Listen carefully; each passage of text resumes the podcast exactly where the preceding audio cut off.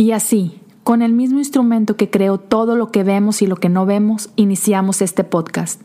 Bienvenidos a Cosas Comunes.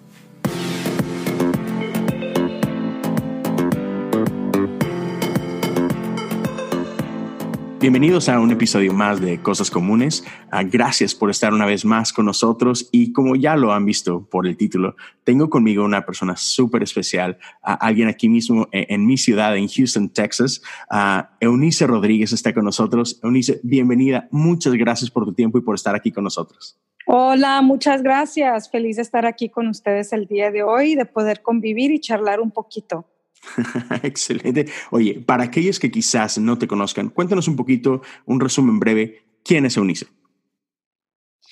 Bueno, em, soy mexicana, mis papás son mexicanos y yo nací acá en Estados Unidos. Eh, mis papás eh, son pastores, de la Iglesia Manuel estamos ubicados en el área de Baytown.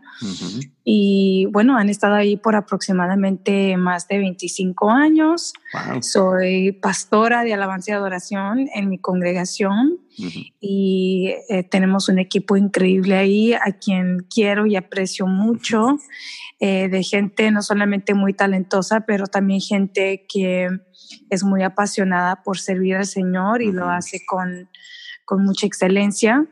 Y bueno, también ahí pues he grabado música, me encanta escribir canciones y eh, en estos últimos 10 años, en esta década, pues Dios me ha retado a grabar varias producciones, la más reciente que es Infinito y, y bueno, trabajando en nueva música siempre, porque siempre va a ser parte de mí, de, de quien Dios me, me, ha llamado, de lo que Dios me ha llamado a hacer, ¿no? Y bueno, este último año y medio también trabajando con Instituto Canción como directora principal global de la institución.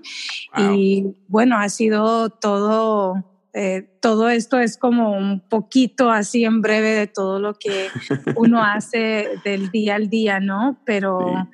sí, pues eso es un poquito de mí, un poquito de lo que les puedo contar, de lo que he estado haciendo, de lo que Dios me ha llamado a hacer y, muy feliz, muy contenta y siempre muy honrada de que em, Dios pueda producir y pueda hacer algo a través pues de, este, de esta persona, ¿no? Y, y agradecida de, de poder trabajar en el, en el reino de Dios y con muchas personas también eh, fuera del reino de Dios, gente comunes como tú y yo y gente que, que, tiene sueños, que están apasionados por alcanzar metas y, y que tal vez no necesariamente a veces tienen que ver con con la iglesia o con el ministerio, pero que tienen em, ideas creativas que quieren alcanzar y sueñan en grande por, por poder cumplirlas. Y, y, bueno, es muy lindo poder convivir con esas personas también. Así es que ahí está un poco un resumen de, de lo que hago, Leo. Sí, y uh, yo he estado ahí en, en, Emanuel y, y, es una de esas iglesias que, que, tiene una cultura especial y conozco varios de, la, de las gentes de tu equipo,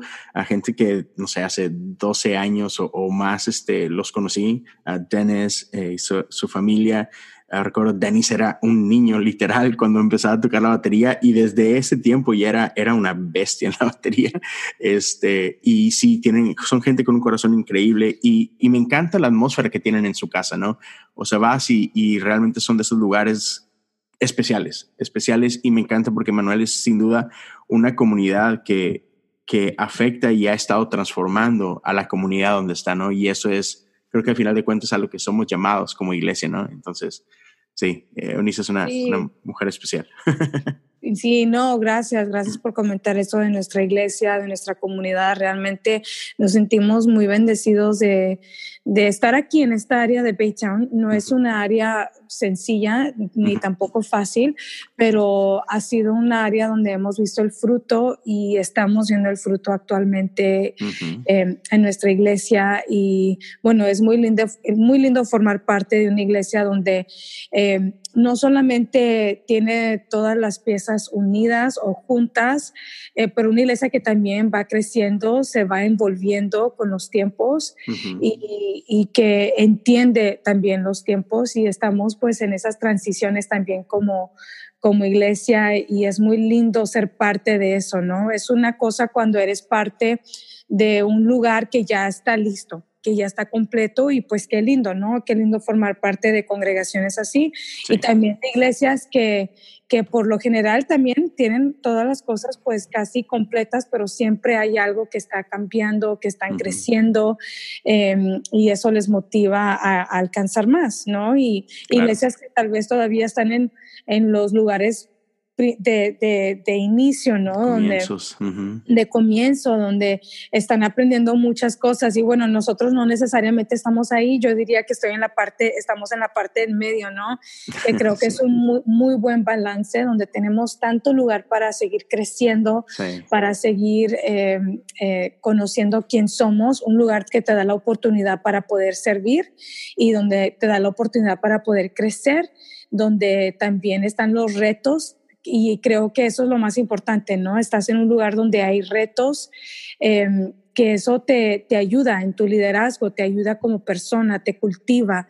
Y, y yo estoy muy agradecida por mi casa, Emanuel, amo, amo mi iglesia, amo a mis pastores, eh, que son mis papás, y también mi cuñado Herón, mi hermana Edna, los aprecio, los valoro mucho, y el grande equipo que pues tenemos por ahí. Excelente. Y oye, siempre, siempre me encanta empezar por el principio porque lo, he dicho antes, pero definitivamente es, son todos esos momentos a lo largo de nuestra vida los que nos van formando y nos hacen ser las personas que somos, ¿no? Entonces, mencionabas que tus papás son de México. ¿De qué parte de México son ellos? Ellos son de la frontera, son de Tamaulipas, eh, son de Reynosa, de ahí de la frontera, no son de muy, no están muy adentro de México, pero entonces por eso creo que también se pega el Tex-Mex por acá. Una vez que ellos escucharon pues al estado de Texas, pues eh, los, los, hijos crecen con eso, ¿no? En casa, pero sí son de ahí de la frontera. Excelente. Y entonces tú naces acá, creces aquí, ¿creces en, en Baytown o, o estuvieron antes de Baytown en algún otro lugar? No, exacto. Aquí yo nací, crecí en, en Baytown y bueno, aquí sigo todavía hasta el día de hoy. y desde que tú tienes memoria, tus papás ya estaban en el ministerio, ya pastoreaban desde que tú eras una chiquita. No, mis papás comenzaron a pastorear la iglesia cuando yo tenía nueve años.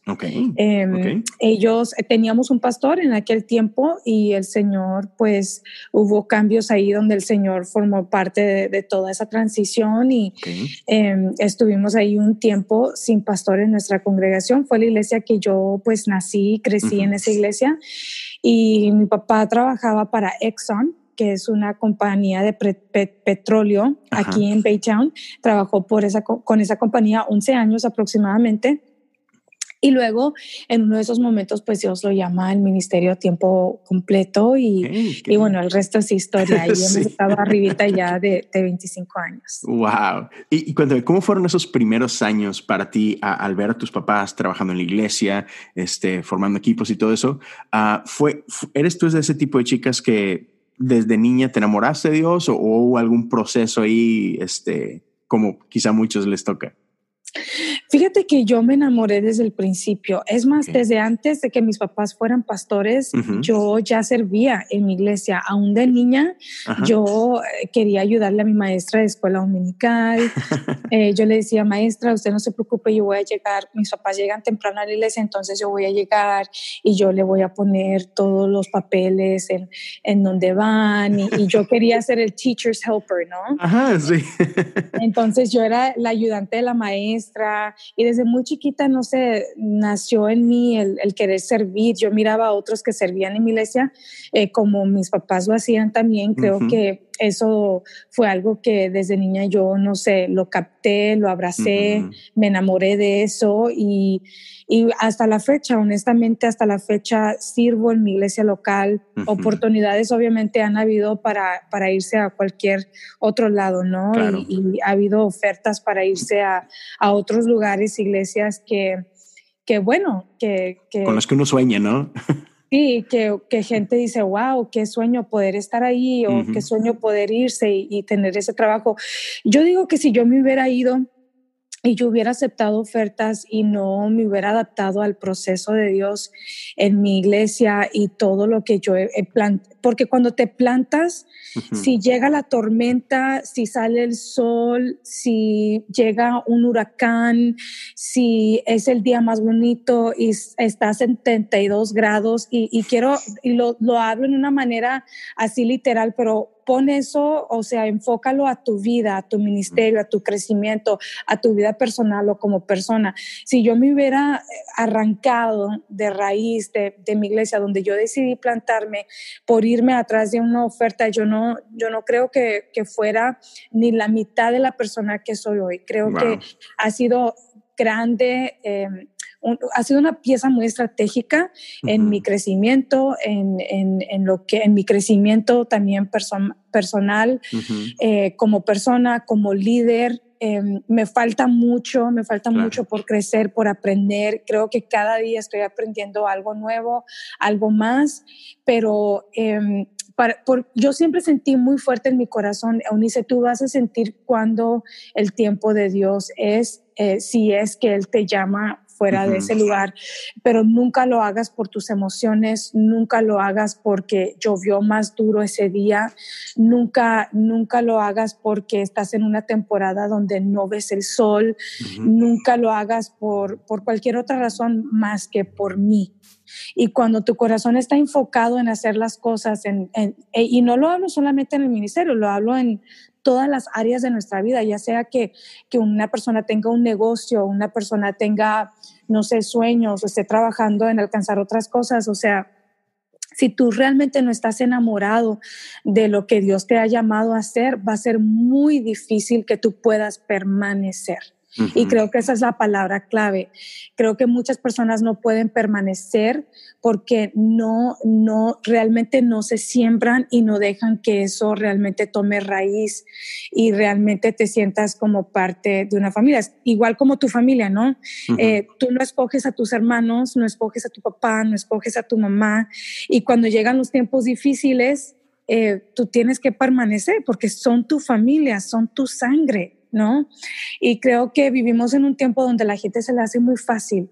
Em, arrancar cualquier cosita e irse, se ofende muy fácilmente, llueve un poquito y ya están llorando, em, eh, etcétera, ¿no? O sea, puedo, en fin, puedo hablar de muchas cosas, pero yo realmente desde muy pequeña me enamoré con servir a Dios, no solamente en mi iglesia local, de servirle a Dios fuera en donde fuera. Y, tuve el privilegio de servir a muchas congregaciones en mi ciudad, de ayudarles en sus, en sus sus temporadas de, principio, de comienzo. Eh, y para mí eso ha sido un honor, realmente, poder servir al Señor en, en, lo que Él me pida y en lo que Él me llame a hacer. Wow. Y, sin, sin, alejarme mucho de lo que es esta parte de, de, los comienzos y, y, de tu infancia y todo, pero mencionaste algo que me llamó muchísimo la atención, que es esto de estar plantado. Entonces, tú sientes que de alguna forma ah, parte del legado que un día dejarás es esto, este, este concepto de, de, de estar arraigado en casa. Claro, claro, porque mira, sea que el Señor me, llame, no sé, en, unos años, a, no sé, de repente conozco a mi esposo y tengo que, irme, mudarme a otro lugar, no sé, de pronto, eh, creo que es, de pronto es la única cosa que se me viene hacia la mente, ¿no? De, que yo me iría de ese lugar eh, o algo, no sé, o sea, muy, yo por mi parte, yo digo, si yo puedo establecer cosas dentro de mí, porque uno como ser humano se tiene que hablar a sí mismo, ¿no? Sí. Y, tú tienes que tener esas conversaciones contigo mismo. Em, si yo decido tomar estas decisiones, no solamente en permanecer plantada, en mi constancia, más allá de permanecer plantada, eh, Leo, creo también en la constancia la consistencia. Eh, creo que es una cosa que la gente batalla mucho, la gente está para arriba y para abajo, para arriba y para abajo. Y, y, tú puedes ser constante en una área y ser inconstante en muchas otras. Em, o, o, tal vez ser muy constante en cosas que para ti son muy fáciles y en las cosas difíciles ser inconstante. ¿No? Y, y, o sea, por, para, por ejemplo, yo te digo una parte personal mía, lo que es hacer ejercicio, lo que es tratar de comer saludable, es algo que yo he, yo he implementado y ya por más de 10 años lo llevo haciendo. Es una decisión que yo tuve que tomar hace mucho tiempo atrás, de decir, ok, si tú quieres cambios diferentes, tienes que hacer cosas permanentes, eh, tienes que hacer ah, cosas diferentes y tienes que permanecer en esas cosas. Esa disciplina.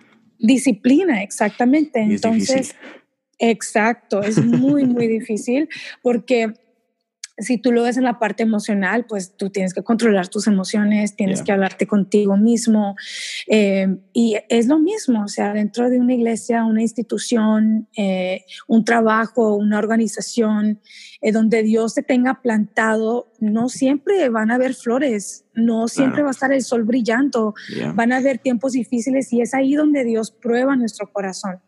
Es ahí donde nosotros somos probados realmente de, de, de, de qué estamos hechos de que hemos creado eh, como parte de nosotros en nuestra disciplina, en la persona que somos. Y aunque no somos personas perfectas y vamos a cometer errores, sí puedes cometer el error, pero aprender de ellos y tomar y tomar decisiones que puedan cambiar pues el, el, rumbo de, del resto de tu vida, ¿no? Sí, y me encanta porque, o sea, tú mencionabas ahorita esta parte de, de que eh, a veces es fácil el, el el atender al canto de sirena, ¿no? Porque, por ejemplo, para quienes no, no conozcan ah, mucho de, de, tu vida, eh, estamos, bueno, tú estás en Baytown, pero vaya, estamos en, en, lo que conocemos aquí en Houston, ¿no? Houston es enorme y Baytown es parte de la comunidad y, y sé que, por ejemplo, tú has estado muy involucrada en iglesias como Lakewood y muchas otras, ¿no? Y es muchas veces para y, lo digo esto para la gente que nos está escuchando que es parte de algún equipo de alabanza, adoración o, involucrado en sus iglesias de alguna forma, muchas veces es fácil como que soñar con, con esas iglesias, ah, no, no sé cómo llamarlas, relevantes o cool y, y, y Blakewood es una de ellas, ¿no? De, de las iglesias más icónicas de Estados Unidos. Y qué fácil sería el, el ah, me voy. y, y, yo he visto a lo largo de los años este, cómo, cómo tú, o sea, has estado involucrada y todo, pero, pero nunca has abandonado tu casa. Y al contrario, es, es este, has tomado cosas de, de los diferentes lugares por donde tú has viajado y has, y has hecho tu casa un mejor lugar por lo que has aprendido. O sea, nunca abandonaste la casa, sino al contrario, es cómo puedo yo servir a mi casa. Y, y dime que lo hablaste un poquito, pero ¿cuál es uno de esos principios que, que han hecho que no te que no camines hacia, hacia la luz, por así decirlo, ¿no? O sea, que no te llame ese canto de sirena y que, y que estés firme en casa. ¿Cuáles son esos valores que, que te han hecho permanecer? Bueno, los valores los tengo desde mis padres porque lo, los, he, los he visto en casa. eh, ellos han permanecido como matrimonio, ellos han permanecido, eh, han tenido temporadas difíciles Em, como padres, como, como esposo, esposa, aquí en casa. Ese es, el, ahí es donde uno realmente em, obtiene o, sea, obtienes tu inspiración, obtienes, obtienes lo que esos modelos, exacto, exacto. Entonces, eh, para mí yo diría que viene desde casa viene desde casa, Leo. Mm. Em, mis papás son personas que igual no son perfectas como tú ni como yo, pero personas que han permanecido, personas fieles, íntegras, em, y han tenido sus dificultades y han tenido sus fallas, pero siempre han permanecido a pesar de las tormentas, a pesar de cualquier cosa. Y creo que eso para mí... Em, cuando tú lo aprendes en casa, tú lo, lo tienes dentro en tu ADN y eso para ti es en todas las otras áreas de tu vida que tú hagas, o sea, sea ministerio, sea un trabajo, en lo que tú tengas, tú siempre vas a operar de la manera en que tú operas o de lo que tú aprendiste en casa. Igual hay personas que no tuvieron el mejor ejemplo en casa y porque no lo tuvieron en casa, eh, ellos deciden y toman una decisión de decir, no lo tuve en casa, pero lo puedo hacer yo yo puedo tomar este cambio para mí mismo, para mi futura casa, mis futuras generaciones y, puedo ser la persona que cambia el giro de esta historia, ¿no? Y, para mí, yo te puedo decir personalmente, los valores yo los he recibido desde, desde mi casa, desde mis padres, y creo que eso es lo que me ha ayudado a permanecer no solamente en mi iglesia, sino en todas las cosas que yo decido hacer, que yo sé que el Señor me ha llamado pues a hacer en este tiempo, ¿no? Buenísimo. Y, y ahora sí, regresando a, a, a ese, esa etapa de cuando tenías nueve años y todo esto, ¿en qué momento te das cuenta? Porque estabas obviamente sirviendo y ayudándole a tu maestra y, y, y todo eso, padrísimo. ¿Y, ¿Y en qué momento te das cuenta de que la música es parte de tus sueños? Fue un día donde no llegaron los músicos a la iglesia porque se enojaron con el pastor y bueno, eh, fue todo un, un caos, pero eh, recuerdo que en aquel tiempo nuestra iglesia usaba himnarios uh -huh. y recuerdo que yo estaba, pues siempre me sentaba en la banca de enfrente uh -huh. Y no llegó, no llegaron los músicos, no llegó el grupo, estaban enojados con el pastor porque habían ido a un restaurante muy popular que se llama Hooters. y en aquel tiempo el pastor dijo, eso es pecado. Es como Chick-fil-A, ¿no? O sea, igual de cristiano. o sea, el pastor estaba rete enojado con ellos y pues los músicos dijeron, no, llegamos y lo vamos a dejar sin músicos. Que, que honestamente de, de, de ambos lugares, el día de hoy yo veo la, las dos partes, yo digo, o sea, qué ridículo, ¿no? Qué ridículo. Eh, pero bueno, fue una oportunidad que no necesariamente yo vi, simplemente fue un momento donde yo dije, si no hay, entonces pues subo yo. Entonces yo tenía 11 años y, y yo agarré el, el, el, himnario y fui con el pastor y le dije, pastor, no se preocupe, yo subo. Y él se me quedó viendo así abajo porque yo era una niña, ¿no? De 11 años. Y él se me queda viendo así como con una mirada de confundido. Y esta niña, pues, que tiene? Pero Ajá. él ya no tenía de otra porque él no cantaba. Entonces, pues, que alguien más lo hiciera, ¿no? Y, pues subo y canto y recuerdo que acomodo el micrófono y le digo, iglesia, abran sus himnarios al número, no sé qué número les di, pero me acuerdo que era Sublime Gracia. Ah, ok, muy bien. Y comenzó a cantar Sublime Gracia. Eh, o era Juan Grande es él, uno de los dos, no me acuerdo. Creo que, ay, no, perdón, que era Juan Grande es él. Okay. es él y comenzamos a cantar y bueno desde ese momento eh, ev eventualmente regresaron los músicos pero ya no me soltaron y comencé Mira. a cantar en voces de fondo con la iglesia y bueno el resto es una historia quién diría Unice que Hooters es parte de tu vida ¿verdad? de alguna forma verdad nunca risa. puedo volver a ver ese restaurante igual no oye qué risa eh, y entonces a los 11 años descubres ese, eh, ese llamado. Este, y, y, qué hiciste después de eso? O sea, obviamente empiezas a, a cantar, te empiezan a usar poco a poco. Este, pero, ¿qué hiciste con eso? Este, ¿Simplemente seguiste sirviendo o dijiste, hey, quiero prepararme? ¿Cómo, cómo fue para ti? No, claro, o sea, yo seguí sirviendo en mi iglesia y bueno, en realidad eh, yo solamente cantaba en voces de fondo, yo nunca era la cantante principal ni dirigía, eh, siempre era en voces de fondos y fue así por muchos años, por mucho tiempo y yo realmente a mí me gustaba, uh -huh. me encantó eso, yo le tomé una pasión po en poder cantar voces de fondo y a la edad como de 15 años me comenzaron a contratar. Um, en estudios de grabación acá en Houston con personas muy queridas, muy conocidas, muy lindas. Eh, y de ahí yo aprendí a, a, a, cómo trabajar en un estudio de grabación y cómo es que se cantaban en el estudio de grabación voces de fondo uh -huh. eh, de una manera profesional, ¿no? Y fue a la corta edad de 15 años donde yo empecé hacer eso y, y, desde ahí pues el resto es historia. Comencé pues en los próximos años, comencé a trabajar en muchos proyectos eh, muy lindos con gente muy linda eh, de, de, pues grabar voces de fondo y una vez que ya comencé pues a realmente entender la onda y cómo se hacía todo esto, pues el Señor trabajando con mi creatividad uh -huh. y comencé a producir voces de fondo, comencé a producir voces.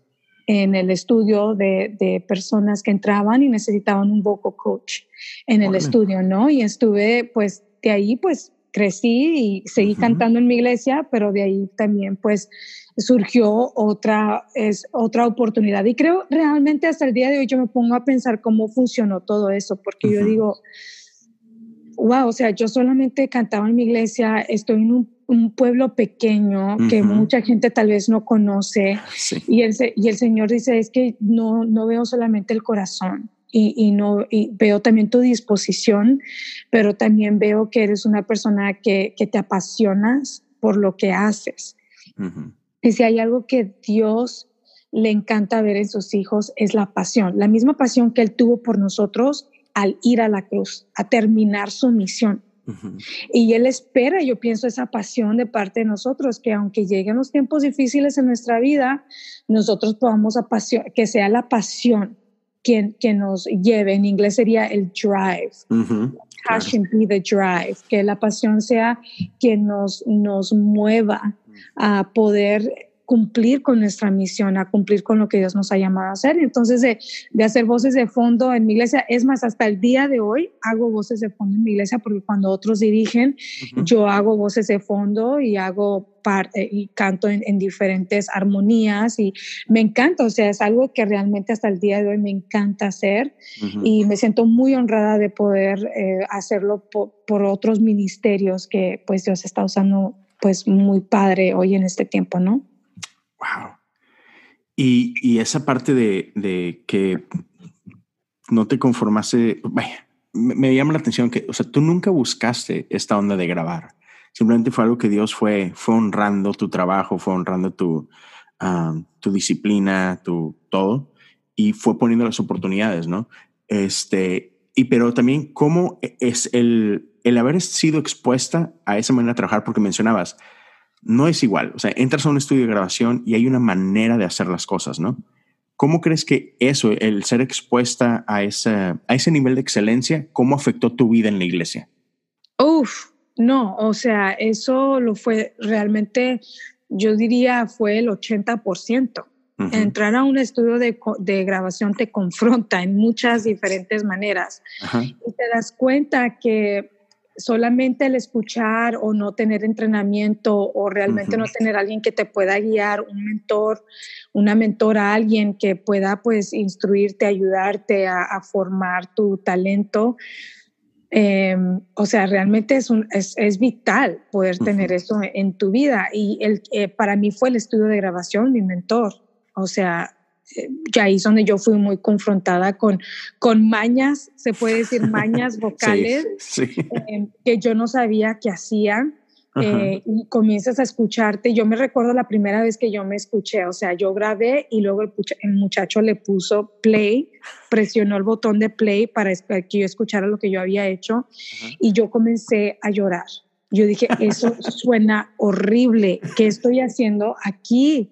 Eh, o sea, esto no es para mí. Yo, ¿por qué me metí a lo del canto? ¿Qué estás pensando? Estás loca. Y realmente me confrontó, pero también me retó. Claro. Me retó a, a, poder moldear eh, ese, ese talento. Yo sabía que había algo y no, no era lo mejor, pero yo sabía que tenía la disposición y el anhelo eh, en mi corazón de hacerlo y, bueno, comenzar a moldear esa parte y comenzar a aprender un poquito más. Y yo digo que el estudio fue una grande parte de lo que hoy en día la excelencia con la cual queremos hacer las cosas, queremos cantar y, darle al Señor lo mejor eh, con nuestro arte, con nuestra voz, con lo que hacemos y, creo que sí, o sea, eso formó creo que el 80% de, de mi voz el día de hoy.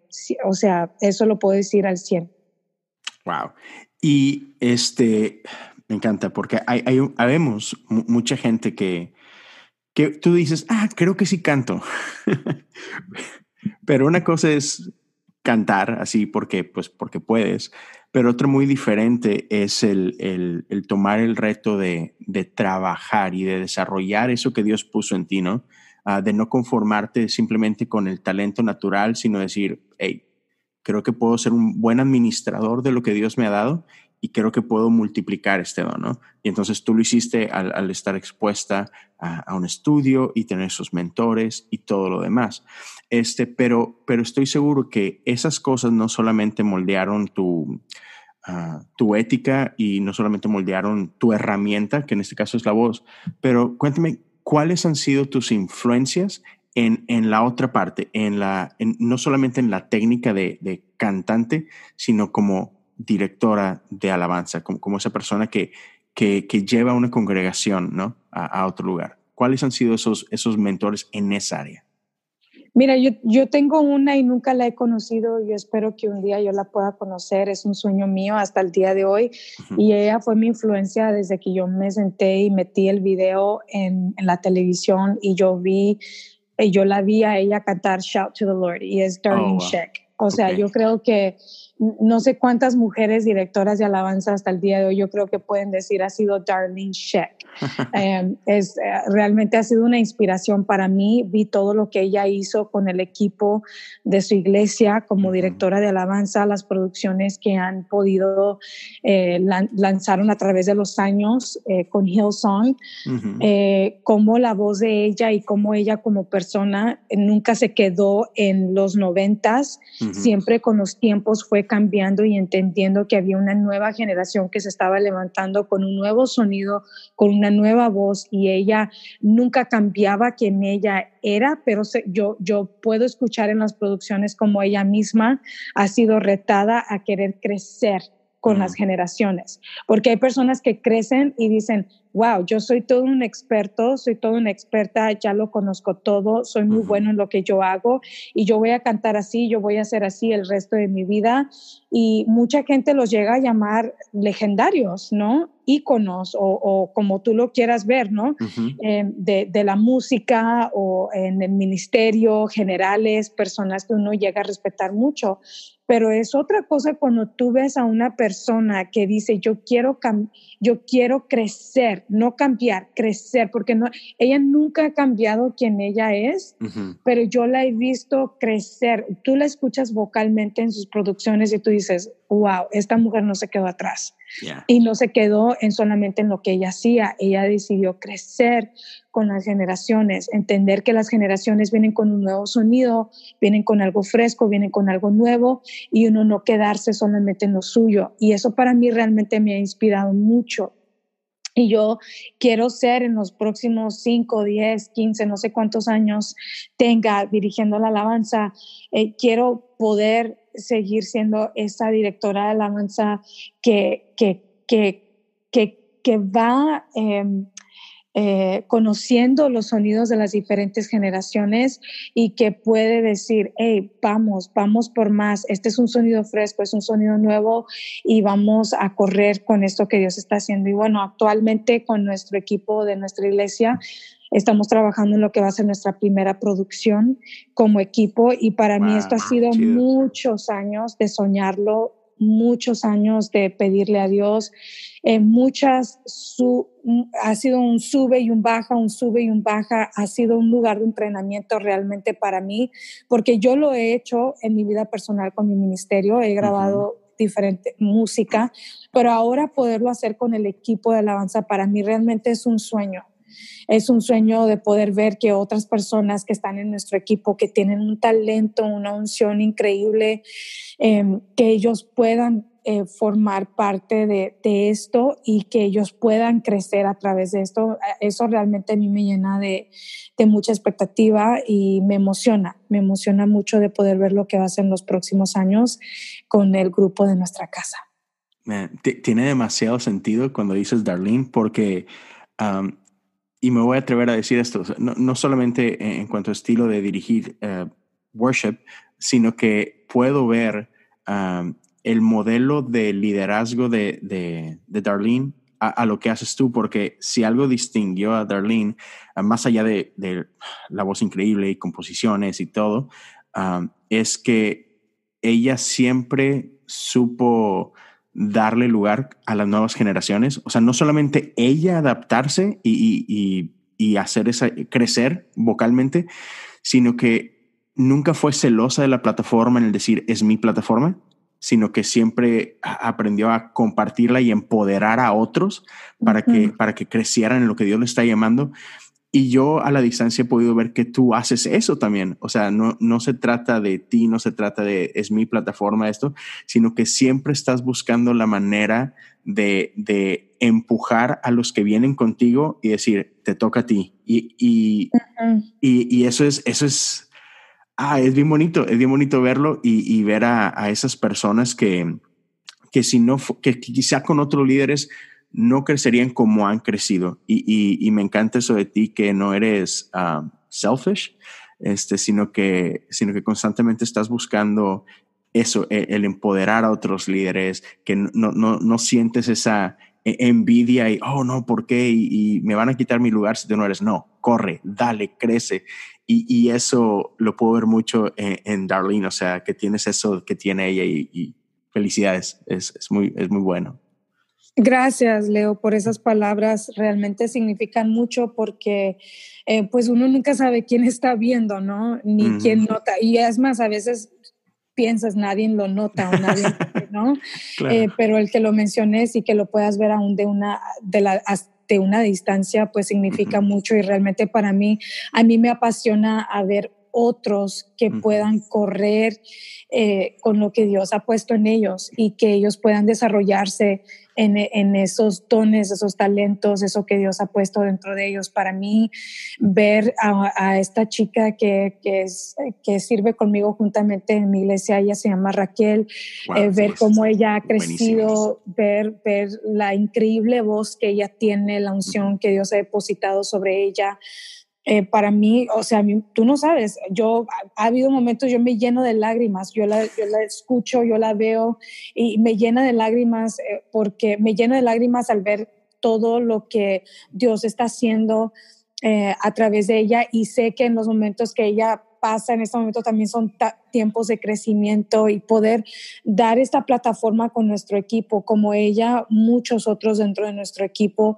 que tienen un don, una habilidad, un talento. Yo digo, ok, es tiempo, es tiempo, es, el tiempo es ya. No podemos esperar a que todo se vea perfecto, no podemos esperar a tener todas las piezas en el lugar exacto, no podemos esperar a decir, ok, ya, ya lo tengo todo, ahora sí podemos correr con una producción, porque creo que por mucho tiempo ese fue mi pensar, ok, tenemos que esperar, todavía nos falta o, o, o tenemos que crecer en esto. Y, y, yo siento que el Señor me, me, me dijo este, en estos últimos, especialmente este último año, el tiempo es ya. O sea, el tiempo es ya, hay que correr con esto, eh, hay que ubicarse, eh, estás en un buen lugar ahora, especialmente entrando en este año.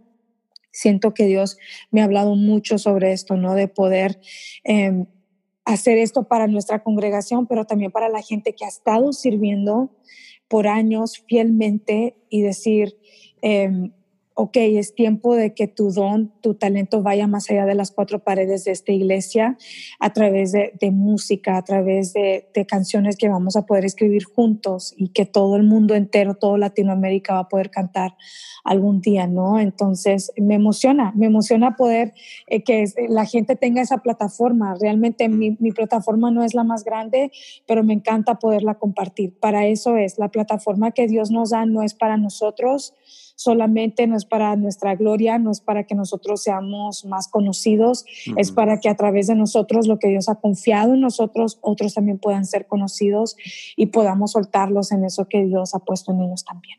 Buenísimo. This episode is brought to you by Shopify. Whether you're selling a little or a lot, Shopify helps you do your thing, however you cha-ching. From the launch your online shop stage all the way to the we just hit a million orders stage. No matter what stage you're in, Shopify's there to help you grow. Sign up for a $1 per month trial period at shopify.com slash special offer, all lowercase. That's shopify.com slash special offer. Y, y me voy a, a, a como quedar un poquito en esto porque algo que, que, sé que ha sido fundamental y hablas, ahorita están a punto de, de empezar a trabajar en una producción y todo, pero y tienen o sea, Emanuel tiene un equipo de alabanza de envidia. o sea, tienen gente súper talentosa, pero, o sea, esa gente no, no llegó ahí así, nada más un día llegaron y tocaron la puerta, oye, este, ¿puedo tocar contigo? O sea, conozco un poquito de, la historia y, y, sé que parte de ello es que ustedes han formado a, esos muchachos. O sea, desde, hey, no sé tocar, nunca he agarrado un instrumento, ok, ven.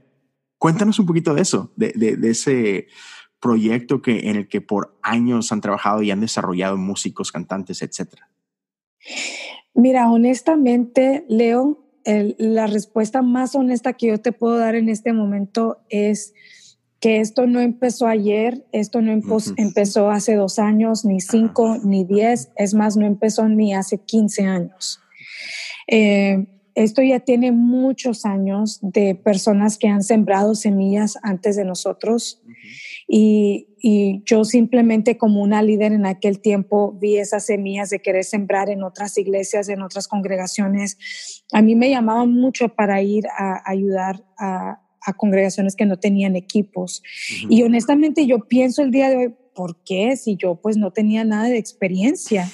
Pero, ¿sabes? Me vuelvo a, lo que mencioné hace un momentito y era la disposición.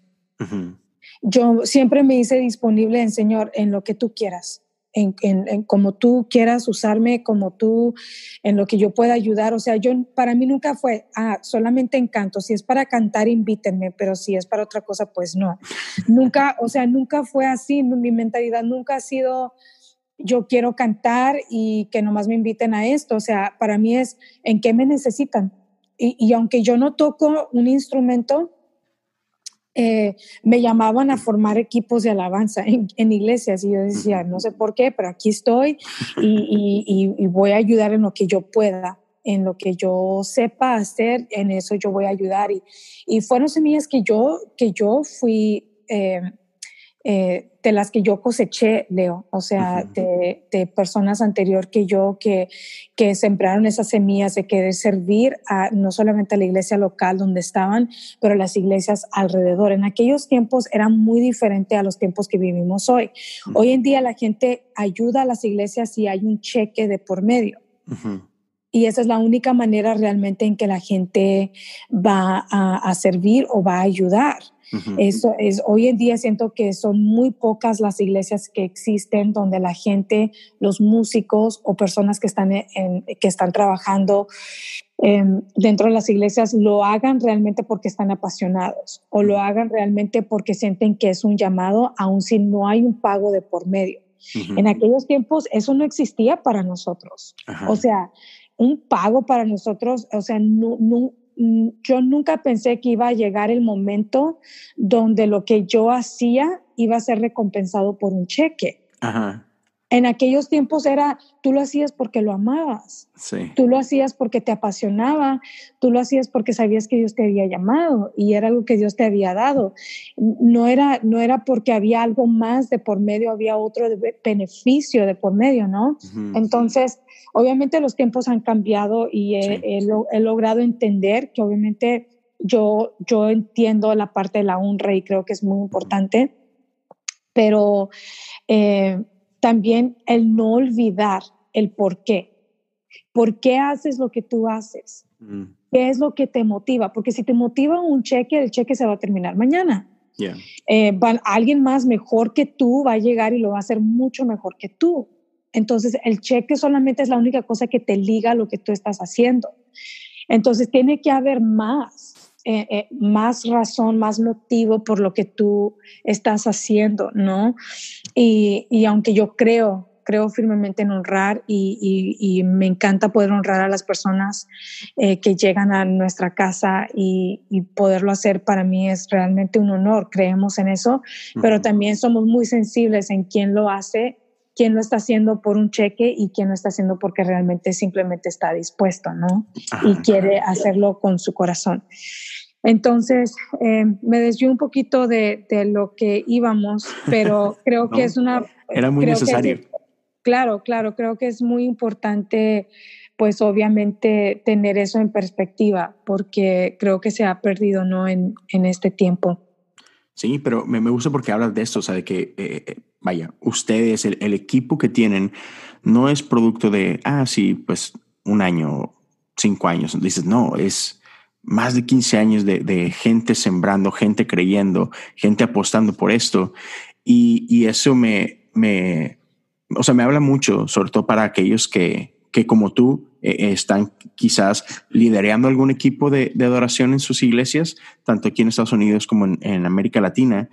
Y, es esta parte de, y, me gustaría que, que, me dieras tu perspectiva, o sea, ¿cuáles son esas claves? Porque obviamente cuando empezamos, nadie somos expertos, nadie somos los mejores, quizás hay pasión, pero no hay mucho talento. Entonces, uh, como un líder, uh, ¿qué es lo que tú le recomiendas? Este, cómo, cómo trabajar con esos corazones, cómo trabajar con esos chicos y chicas que, que igual hoy no son los mejor, pero, pero que el potencial está ahí. ¿Qué, nos recomiendas? ¿Cómo trabajar con ellos? ¿Cómo, cómo ayudarlos en, eh, a que desarrollen su, su potencial? La gente siempre va a recordar cómo los trataste. Siempre. Siempre va a recordar cómo los trataste eh, la gente siempre va a recordar tus acciones, siempre.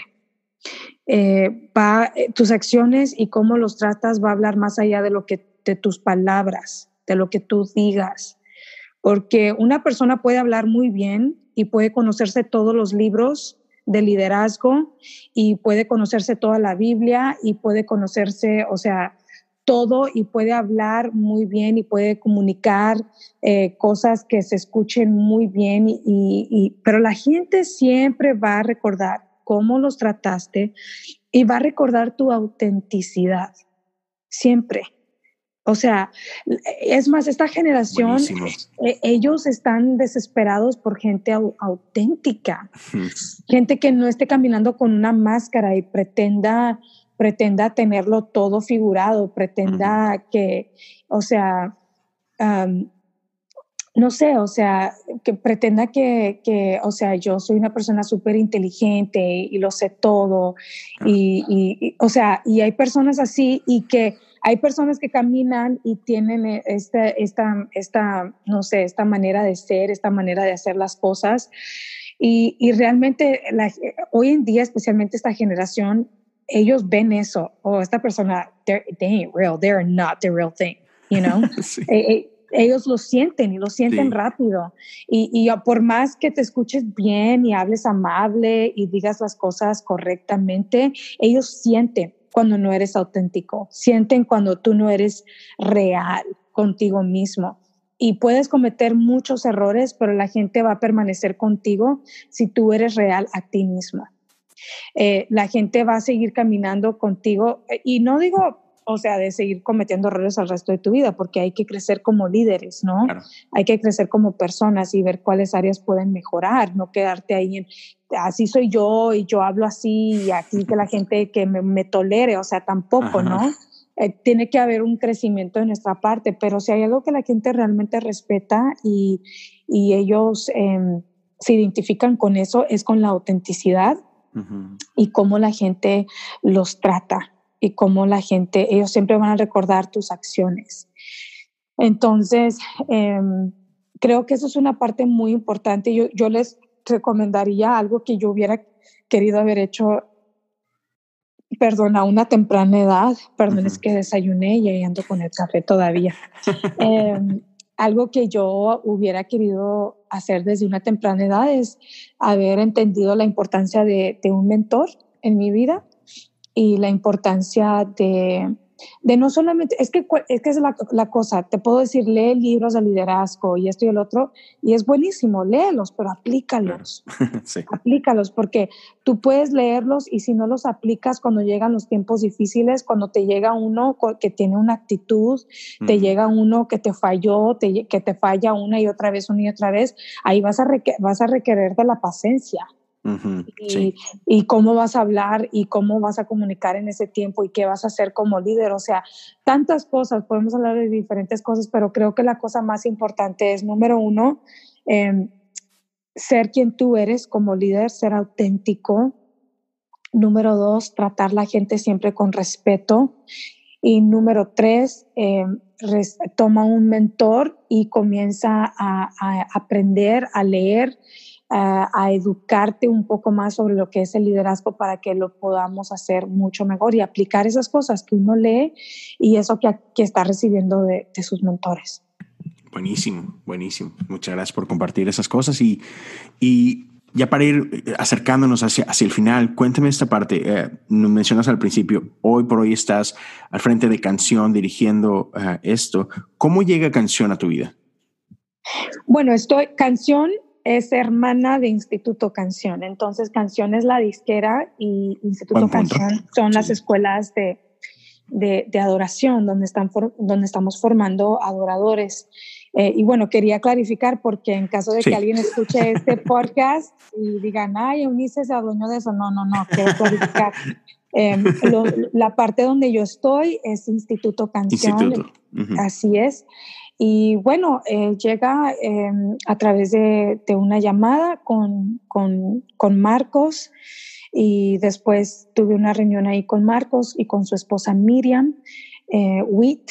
Creo que muchos de los que están acá tal vez conocen el ministerio de Marcos, que obviamente es un pionero de, sí. de la alabanza y la adoración en, en, lo que es para Latinoamérica. Yo creo que no hay nadie que no hayamos sido influenciados por, por su trabajo, ¿no? Así es, claro. Igual yo, ¿no? Desde pequeña cantar sus canciones en la iglesia y, y bueno, o sea, impactada siempre por su, su ministerio, ¿no? Y que es un pionero. Él abrió la brecha, él abrió camino para que muchos el día de hoy pues podamos hacer lo que hacemos con la libertad, ¿no? Él tuvo que soportar muchas cosas que nosotros hoy en día ahora no tenemos que soportar sí. eh, porque él las enfrentó y por eso digo, él realmente es un pionero en lo que es la alabanza y la adoración. Y bueno, empezó por, por una llamada que tuve con, con él y el deseo de, de, que, de él querer ver eh, las escuelas en, este, en estos próximos años, pues crecer aún más, más de lo que han crecido hasta el día de hoy, que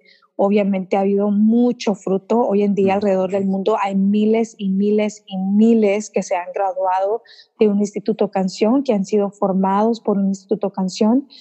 Y bueno, él me llamó, me dijo que había estado en oración y una muy larga historia corta eh, me presentó la oportunidad de poder venir y unirme a este equipo de Instituto Canción, a esta familia, como le llamo yo, porque realmente es una familia increíble, uh -huh. y poder eh, pues cultivar y llevar las escuelas a, a pues a, a, a, algo más, ¿no? Uh -huh. eh, en estos próximos años y eh, pues oré, oré mucho y porque yo sabía que era una responsabilidad muy grande, aparte de lo que yo ya tenía pues en mi vida personal, en mi ministerio, en mi iglesia, o sea, yo dije, Señor, añadir algo más al platillo, no, no sé si es sabio, Ajá. y el Señor pues obviamente me afirmó y me confirmó que era el tiempo y que era algo que Él estaba poniendo delante de mí y sentí la luz verde de parte de Dios.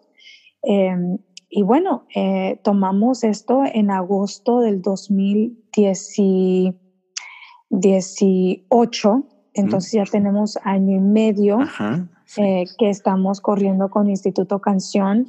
Eh, y bueno, realmente ha sido muy lindo poder formar parte de esta familia y, y formar parte de, de, esta organización que está formando a adoradores.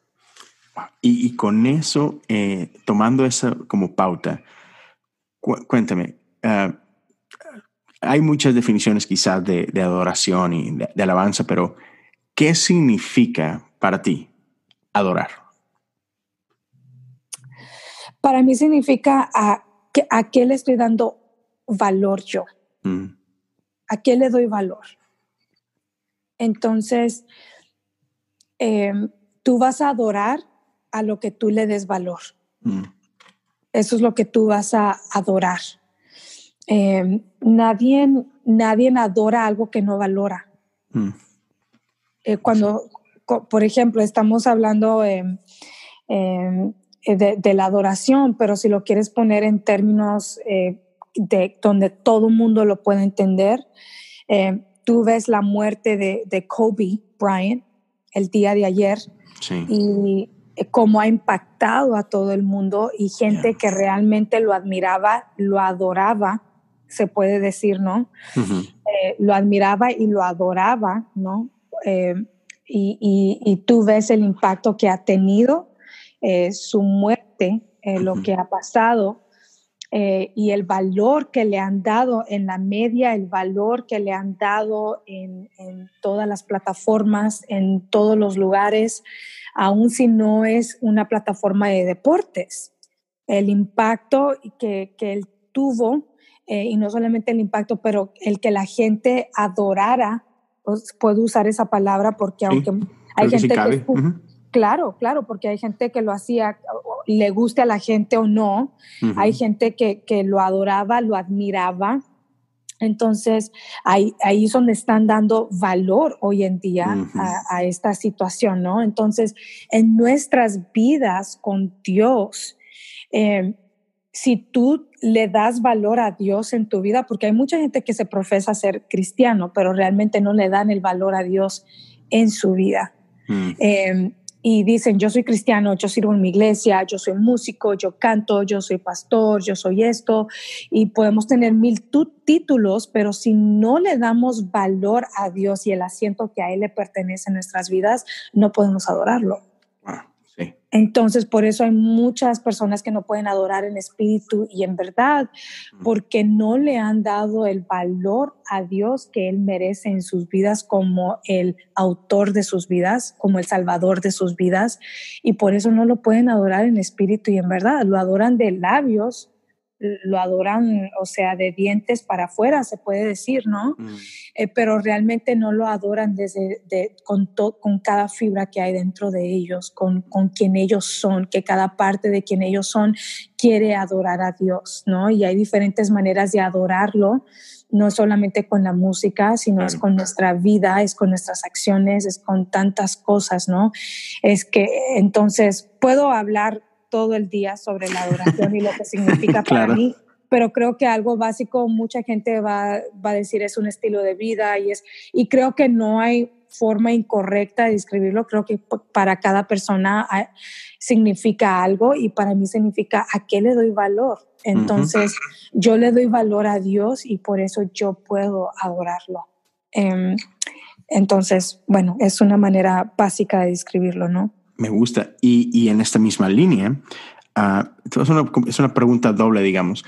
¿Qué consejo le das a cualquier persona que, que no solamente es músico porque toca algo, sino que está sirviendo en su iglesia en, en, esta, en esta plataforma como músico, como cantante? Ah, ¿Qué consejo le darías, número uno, para este, digamos que para, para ser es que no es la palabra correcta, no es para ser mejor, pero, pero para ser más efectivo e, en, esta función como, como adorador, estar en una plataforma, ¿qué, consejo le darías, eh, una, en su vida personal, o sea, para, para crecer como adorador, como siervo, como discípulo? ¿Y, qué consejo le darías en, en, la parte, digamos que técnica, por llamarlo de alguna forma, de que, ok, tienes un don, este, crece o, o haz esto para, para, que, para que entregues mejores resultados este, o, o para que seas mejor administrador del don que Dios te dio. No sé si me expliqué bien. Claro, voy a contestar la última primero y luego la segunda al último, ¿te parece? Me parece. Mira, la, la, la, última yo te digo, busca eh, entrenamiento, o sea, tienes que prepararte. Eh, qué bueno que hay YouTube y que te puedes meter a YouTube y que hay, que hay videos súper padre, pero busca un maestro, busca una escuela, un instituto canción, eh, busca, busca un lugar donde tú te puedas preparar y que sea un lugar que tenga eh, buenos referentes. Por ejemplo, Instituto Canción me encanta porque los referentes son miles miles de personas que pueden testificar de lo que han vivido en un instituto canción. Entonces, buscar eh, poder crecer en tu técnica y buscar, y si no quieres ir a un instituto, a una escuela, buscar un maestro que pueda enseñarte uno a uno, pero asegurarte que estás creciendo en la parte técnica porque Dios merece excelencia. No podemos subirnos y solamente decir aquí como, como caiga y aquí como vaya y como salga, pues a Dios sea la gloria y la honra, ¿no? O sea, tenemos que ir preparados porque Dios realmente merece merece excelencia y merece lo mejor de nosotros y la única manera que Él lo va a obtener es si estamos preparados en la parte técnica. Esa es la, la, respuesta pues para la pregunta, la segunda pregunta. Para la primera, eh, yo diría, eh, mira, no somos gente perfectas, vamos a cometer muchos errores, vamos a atravesar por muchas cosas en nuestras vidas. Creo que el problema que tenemos como la iglesia el día de hoy es que cuando alguien comete un error, cuando alguien falla, inmediatamente los ponen en disciplina y no, en vez de ponerlos en disciplina, ¿por qué no ayudas? A, restaurarlos, porque no mm. ayudas. Y yo, es más, yo, yo en mi iglesia, nosotros no ponemos a gente en disciplina. Mm. Nosotros, yo no, como director de la de oración, es algo que yo no, yo no hago. Mm. Eh, no que no crea en, en, bajar a alguien. Creo que hay momentos que, que, requieren de ciertas cosas y obviamente estoy de acuerdo de eso, pero hay gente que baja a las personas de su equipo por cualquier pequeña cosa, ¿no? Y, yo digo, wow, yo me pregunto si ese líder de alabanza o ese pastor no ha cometido errores y, y, que nadie lo sabe, ¿verdad? Porque él está de ahí del líder.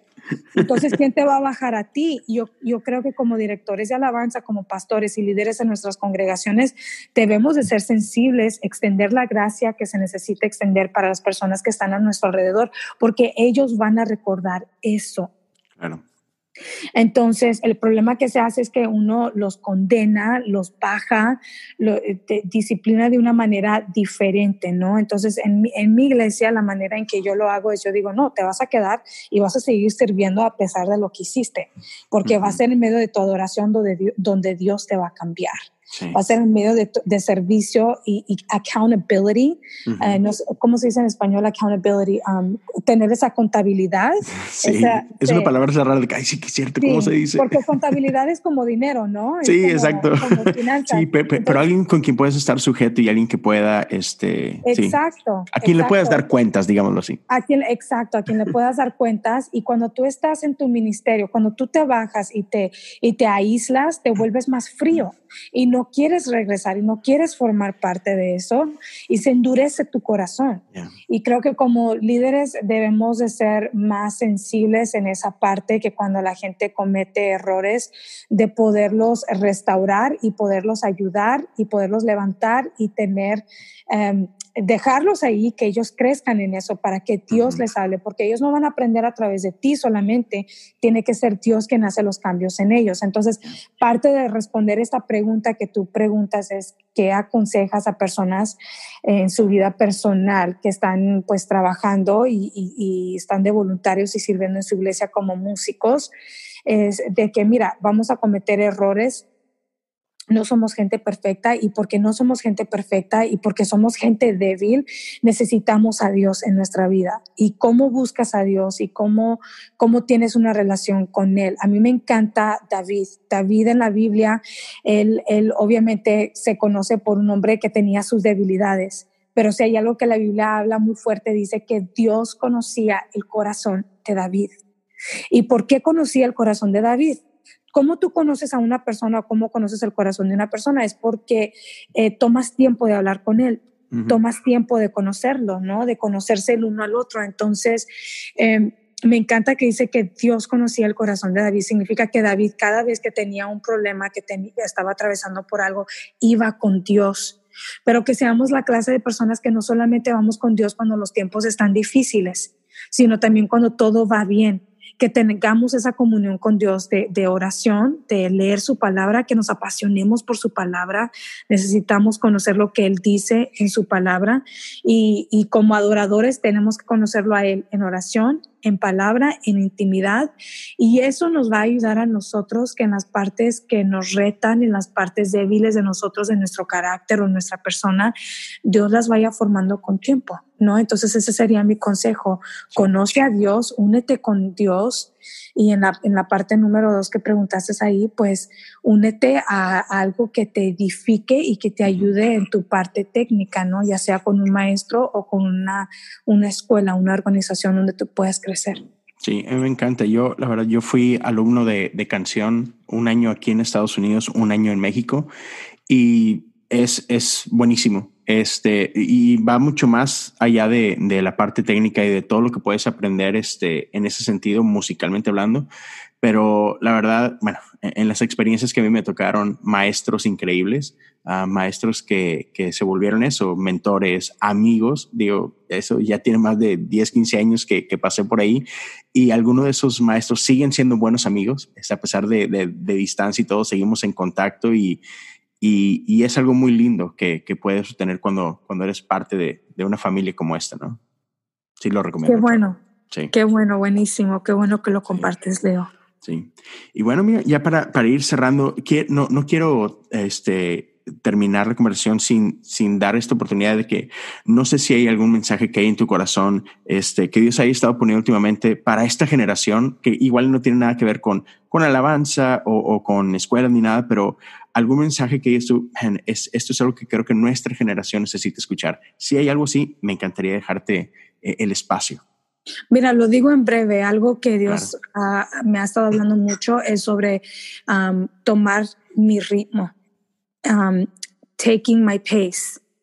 Um, Dios me ha hablado mucho sobre esto porque usualmente cuando uno inicia el año, eh, inicias, inicias corriendo, inicias con sí. dietas de pura ensalada, inicias con que, queriendo hacer todo, tienes tantos, tonta, tantas metas, uh -huh. eh, quieres ir al gym todos los días, o sea, inicias con, y, y, vas corriendo y corriendo y corriendo y corriendo y para cuando tú acuerdas a la tercera semana, al, entra febrero y ya todo eso lo, des, lo descartaste, o sea, ya no haces nada de eso.